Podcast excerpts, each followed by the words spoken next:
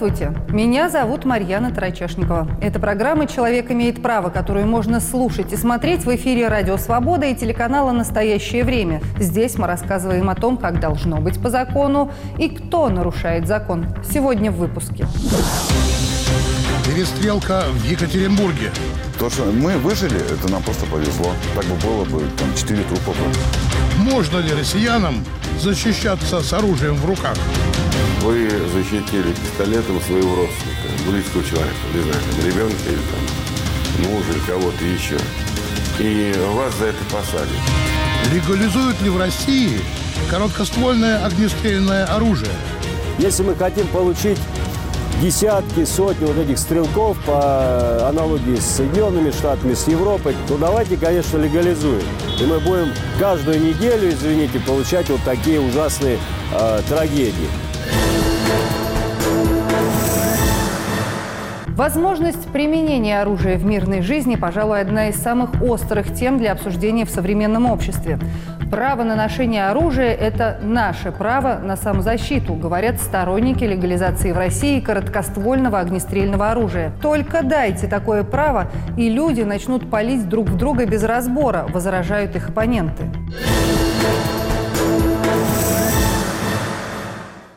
Сегодня в России при наличии лицензии можно купить оружие самообороны, спортивное оружие, охотничье и сигнальное. Короткоствольное оружие, то есть пистолеты, запрещено. Но сторонники его легализации говорят, что именно пистолеты могли бы помочь избежать многих преступлений. Я э, первоначально был против, потому что прекрасно понимал, что безопасность – это вопрос государства. Если государство способно его решить, оно обязано это сделать, то никакое вооружение, оно, в общем-то, по большому счету и не требуется. В 2010 году на «Детях надежды» был поставлен жирный крест. Блестящая проведенная реформа, в кавычках, меня в лишний раз убедила, что наши граждане, к сожалению, должны взять заботу о своей безопасности в свои руки. Противники возражают, чем больше оружия на руках, тем больше убийств мы будем наблюдать. Если мы хотим получить десятки, сотни вот этих стрелков по аналогии с Соединенными Штатами, с Европой, которые будут в неадекватном состоянии отстреливать своих коллег по работе, своих э, сокурсников, своих соучеников в школах по разным причинам, то давайте, конечно, легализуем. И мы будем каждую неделю, извините, получать вот такие ужасные э, трагедии. Сегодня, когда продажа короткоствольного оружия запрещена, гражданам предлагают защищаться с помощью травматических пистолетов, но приобретают их не так часто. Рынок оружия самообороны в России, к сожалению, мертв с 2011 года. Тогда ввели сразу две нормы, противоречащие друг другу. С одной стороны, оружие признали огнестрельным оружием, которое сразу перешло в разряд уголовных наказаний за его использование. И тут же ограничили мощность этого оружия, то есть тем самым сделав его неэффективным. При этом часто в случае самообороны, когда дело доходит до суда, обвиняемым в нанесении тяжких телесных повреждений становится защищавшийся, а не нападавший. Сторонники легализации настаивают, просто нужно внести поправки в законы. Изменения нужны. Первое – это нормальный закон о самообороне тот закон, который уже много лет мусолит «Мой дом, моя крепость», который не принят. И фактически человек, правомерно применив оружие, со стороны закона оказывается, что он нарушитель. Намного легче изменить судебную практику, чем изменить всю систему. Я понимаю, почему власть против. Не потому, что она считает, что способна обеспечить безопасность граждан, а она боится вооружения граждан. В силу политических причин. По данным опроса Фонда «Общественное мнение», 82% россиян выступают против свободной продажи оружия. При этом 16% респондентов купили бы оружие себе. Разрешать ли гражданам вооружаться и может ли ношение короткоствольного огнестрельного оружия стать легальным в России? Спросим у Ильи Костромова и Игоря Шмелева. Илья Костромов, адвокат, член адвокатской палаты города Москвы, ведет защиту по уголовным делам, связанным с необходимой обороной и применением оружия. Игорь Шмелев, председатель правления общественной организации «Право на оружие», член Федерации практической стрельбы России и судья по практической и оборонной стрельбе.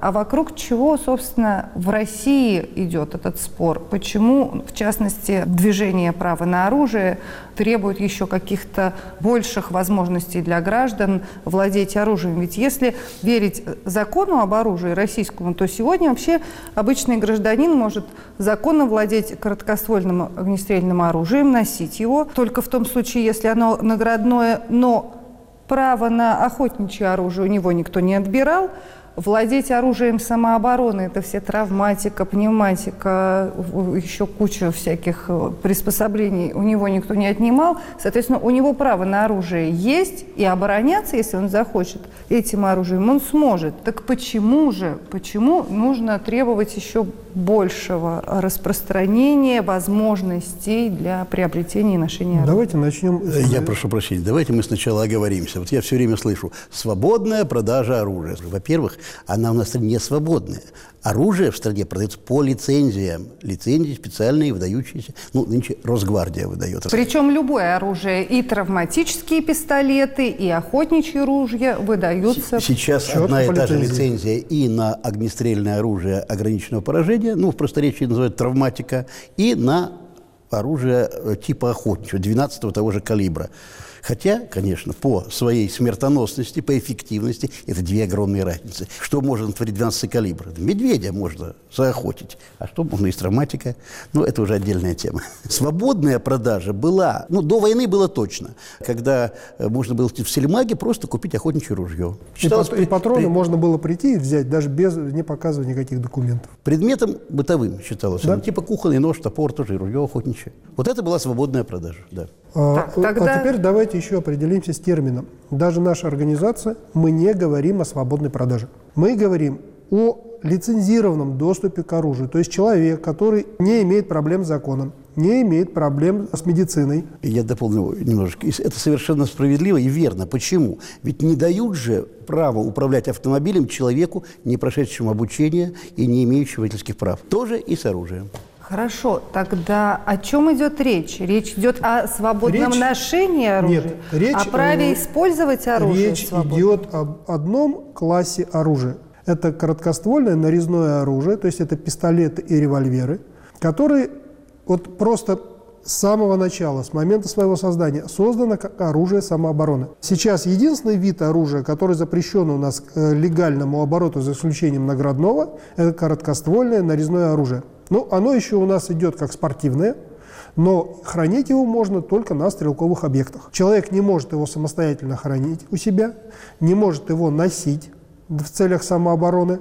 И даже транспортировать не И может. транспортировать, э, транспортирование этого оружия возможно только в том случае, если он является сотрудником клуба и имеет специальное разрешение транспортирования этого оружия. А для чего человеку, ну давайте тогда будем говорить право на пистолеты. Если есть возможность и так уже защищаться из травматического пистолета, он, он например. неэффективен. Практика показывает, что применяя это оружие травматическое в соответствии с правилами, ну вот в грудную клетку, допустим, да, с расстояния... Да и наиболее два- удобный вариант да, применения, метра, когда да, ты стреляешь да. по наиболее Значит, крупной части тела. Да. Остановить нападающего невозможно. Это только его раздражает, и все.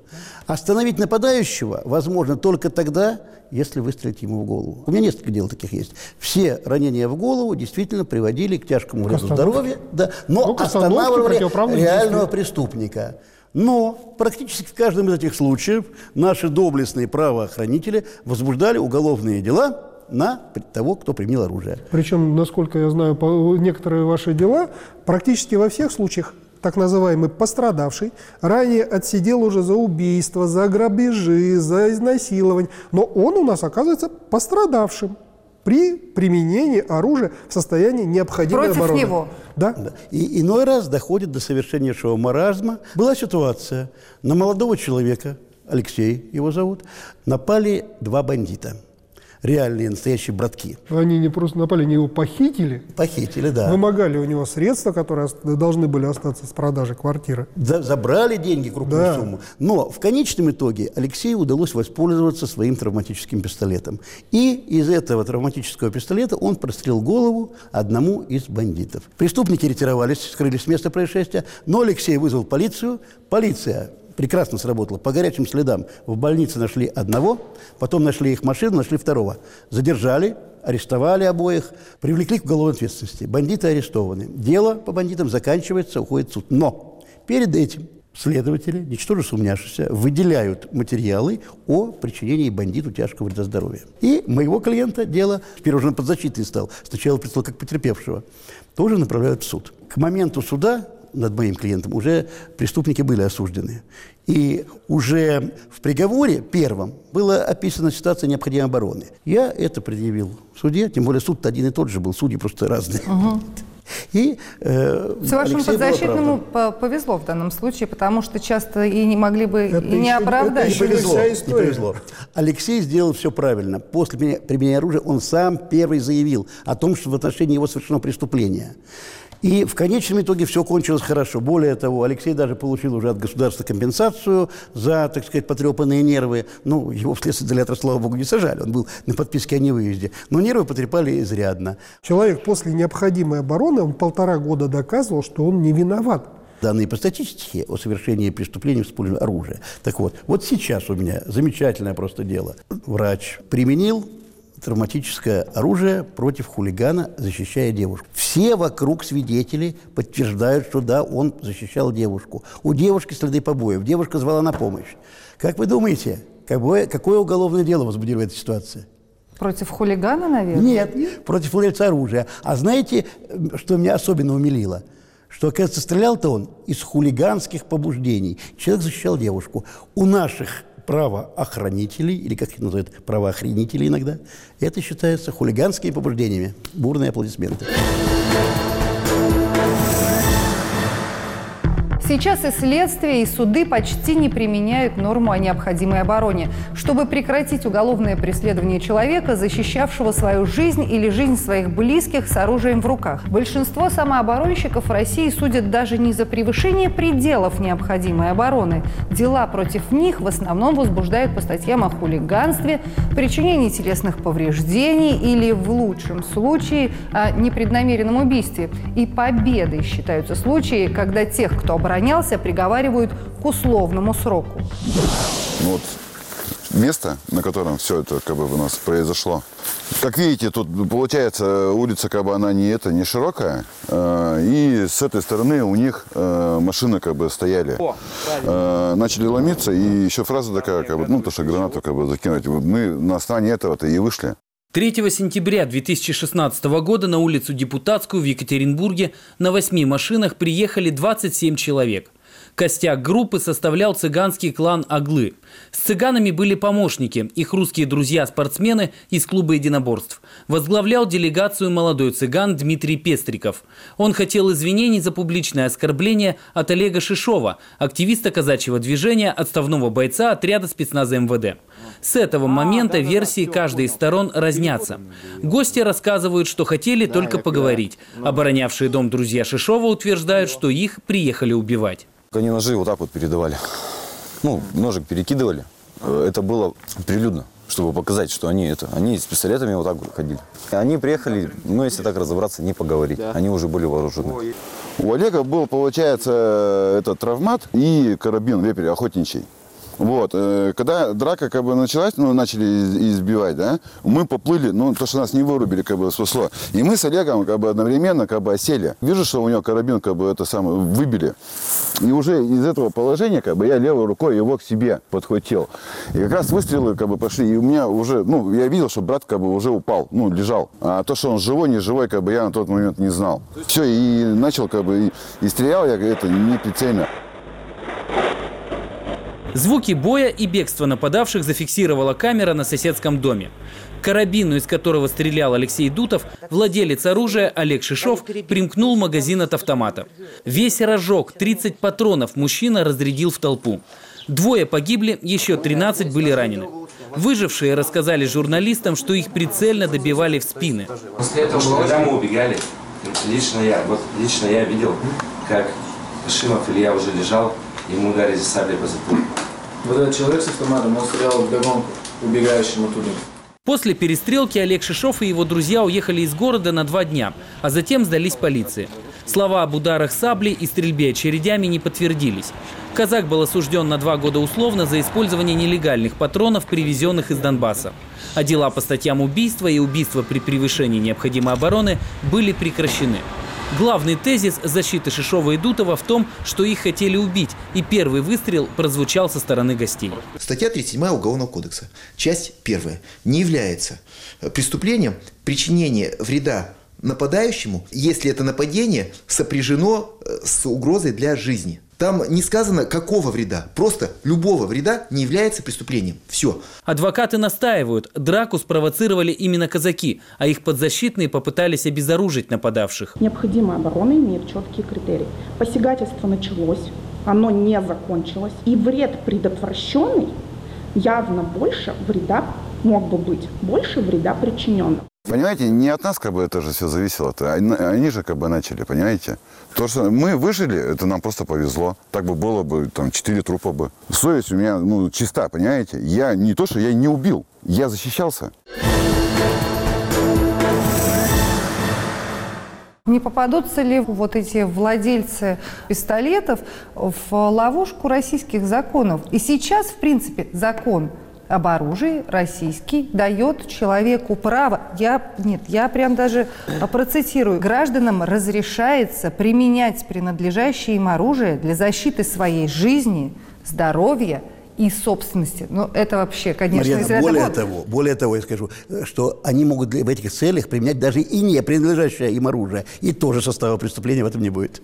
Да, но, но оно не будет, Марьяна, понимаете, по закону. Закон об оружии говорит, он вообще, э, закон об оружии упоминает самооборону. Не уголовный кодекс, не административный кодекс.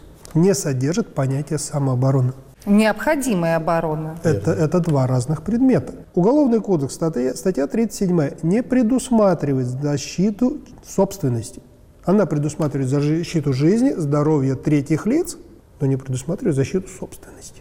То есть э, у нас есть очень серьезный диссонанс в разном законодательстве. Конституция Российской Федерации предусматривает право на защиту жизни и здоровья, а собственность защита, защищена законом. Но это же никак не изменит то, Но, появится ли у э, людей возможность цинич, как бы владеть пистолетами. Вот Просто тогда, если человек сейчас он владеет травматическим пистолетом, оружием, и ему приходится и так ходить по всем этим кругам ада, чтобы доказать, что он вообще-то не виноват, а оборонялся, а здесь, здесь будет э, огнестрельное оружие. Э, как не цинично вот это звучит. Но в эту ловушку он, наш гражданин, попадется со стопроцентной вероятностью. Даже без, без наличия огнестрельного оружия. Да? Но э, как не цинично это звучит?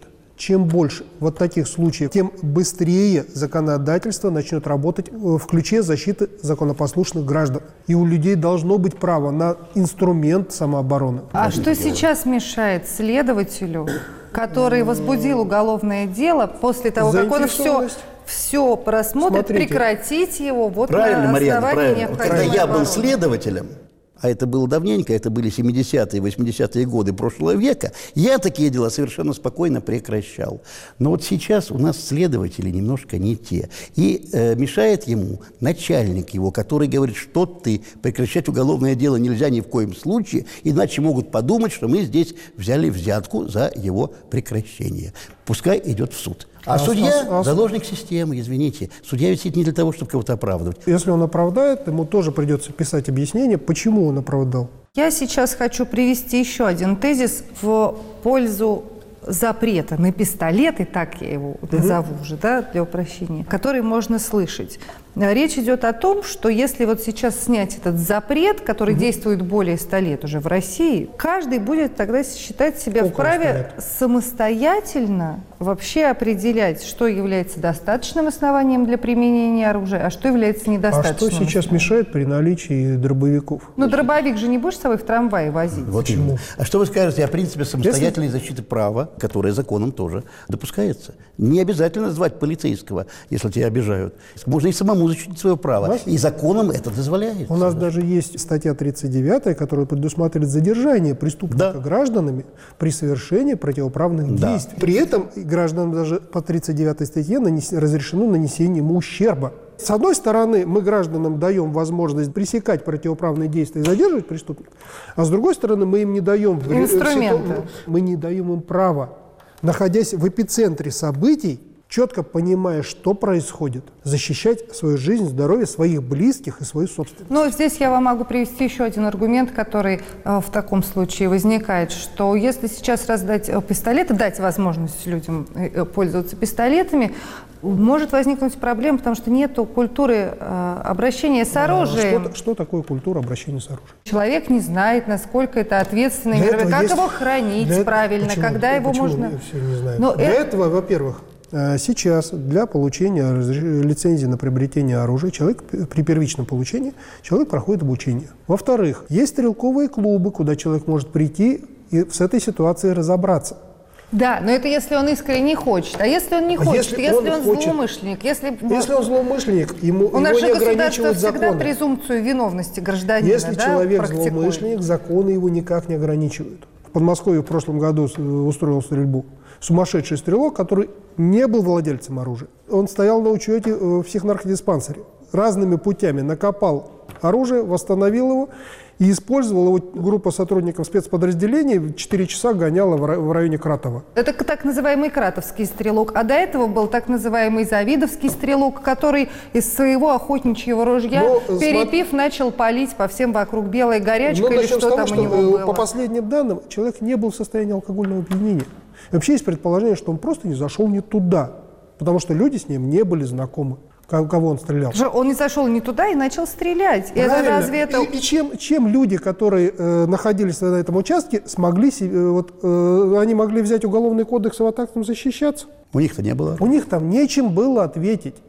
А с другой стороны, когда Если- есть если- чем ответить, то ты, ты тоже должен, не знаю, взять э, опять уголовный кодекс и защищаться им уже, наверное, Нет, от э, как говорят американцы, лучше пусть 12 судят, чем 6 А мне очень нравится американская такая пословица, что Бог создал людей, Господь Бог создал людей, а полковник Разными. Кольт сделал их равными. И вот заметьте, давайте уж, Марина, на ваш вопрос тогда отвечу, а почему нужны еще короткоствол, когда есть вполне эффективное оружие самообороны 12 калибра того же? Или там... Так вот почему. Есть у меня великолепное ружье Мосберг, полуавтомат, пятизарядка. Его можно хранить на даче, прекрасно.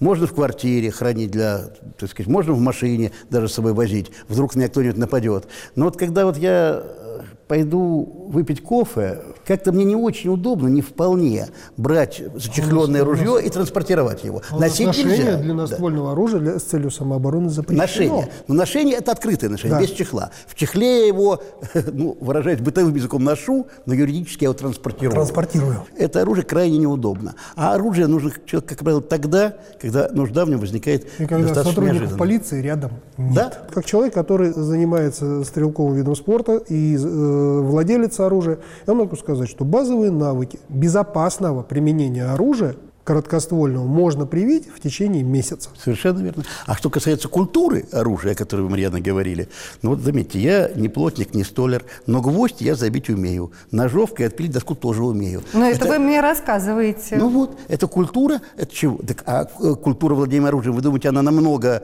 более сложна, чем владение молотком и ножовкой? Но Да все-таки молоток в руках ваших, наверное, оказывается чаще, чем пистолет. Убить-то можно и молотком.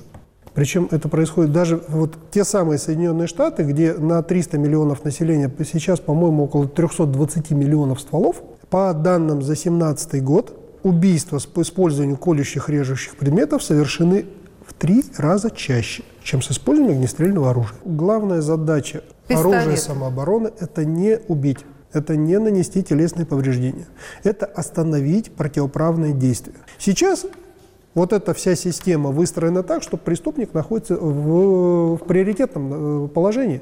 Он не связан с законами Он не связан законом, он, он- он может приобрести любое оружие. И при этом, когда нам говорят, что у нас же тогда оружия будет очень много на нечерном рынке, извините, ребята, у нас сейчас есть Украина, до этого был Кавказ. Вот этого оружия, армейского оружия, по разным данным, в районе 7-10 миллионов единиц находится на руках у населения. Более того, выдавая, ну, вот, допустим, э, те же лицензии, разрешения на короткоствольное нарезное оружие, можно выдавать по тому же принципу, как сейчас выдается э, разрешение на нарезное охотничье. Сейчас у населения имеются нарезные охотничьи винтовки с оптическим прицелом. Это же снайперская винтовка, абсолютно. С радиусом поражения там до- да, до оружие смертоносное. Можно заказное убийство совершать из него, пожалуйста. Но Почему-то не происходит. Почему не происходит?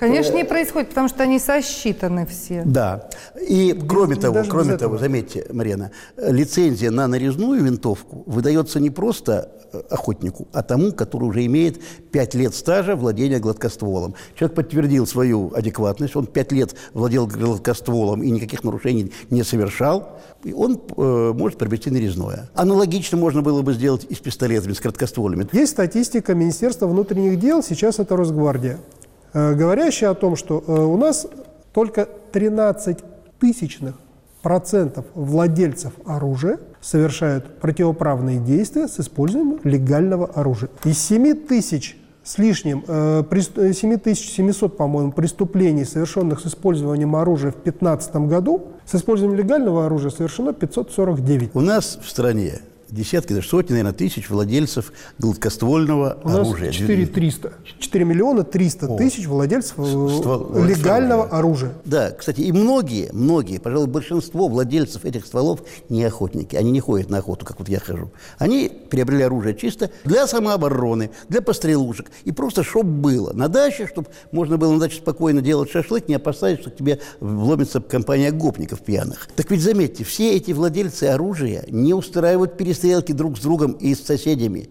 Какие-то единицы, да, но это единицы. Сейчас короткоствольное нарезное оружие – это привилегия.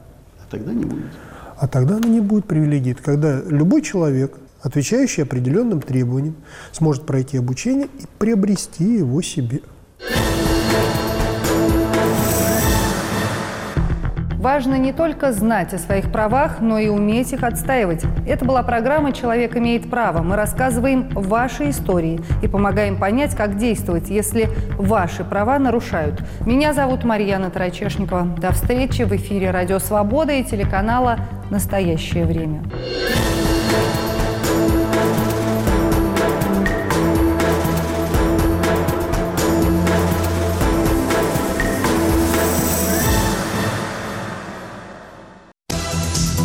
Говорит и показывает Радио Свобода. Это программа «Лицом к событию». Здравствуйте. У микрофона Елена Рыковцева. Лидеры общественного мнения под огнем ведущего «Радио Свобода». Избиратели тянут Путина, Путин тянет Медведева, Медведев тянет Мутко и всю эту остальную свою старую знакомую компанию. Все Радио Свобода. Мы стоим лицом к событиям. Слушайте сразу после выпуска новостей.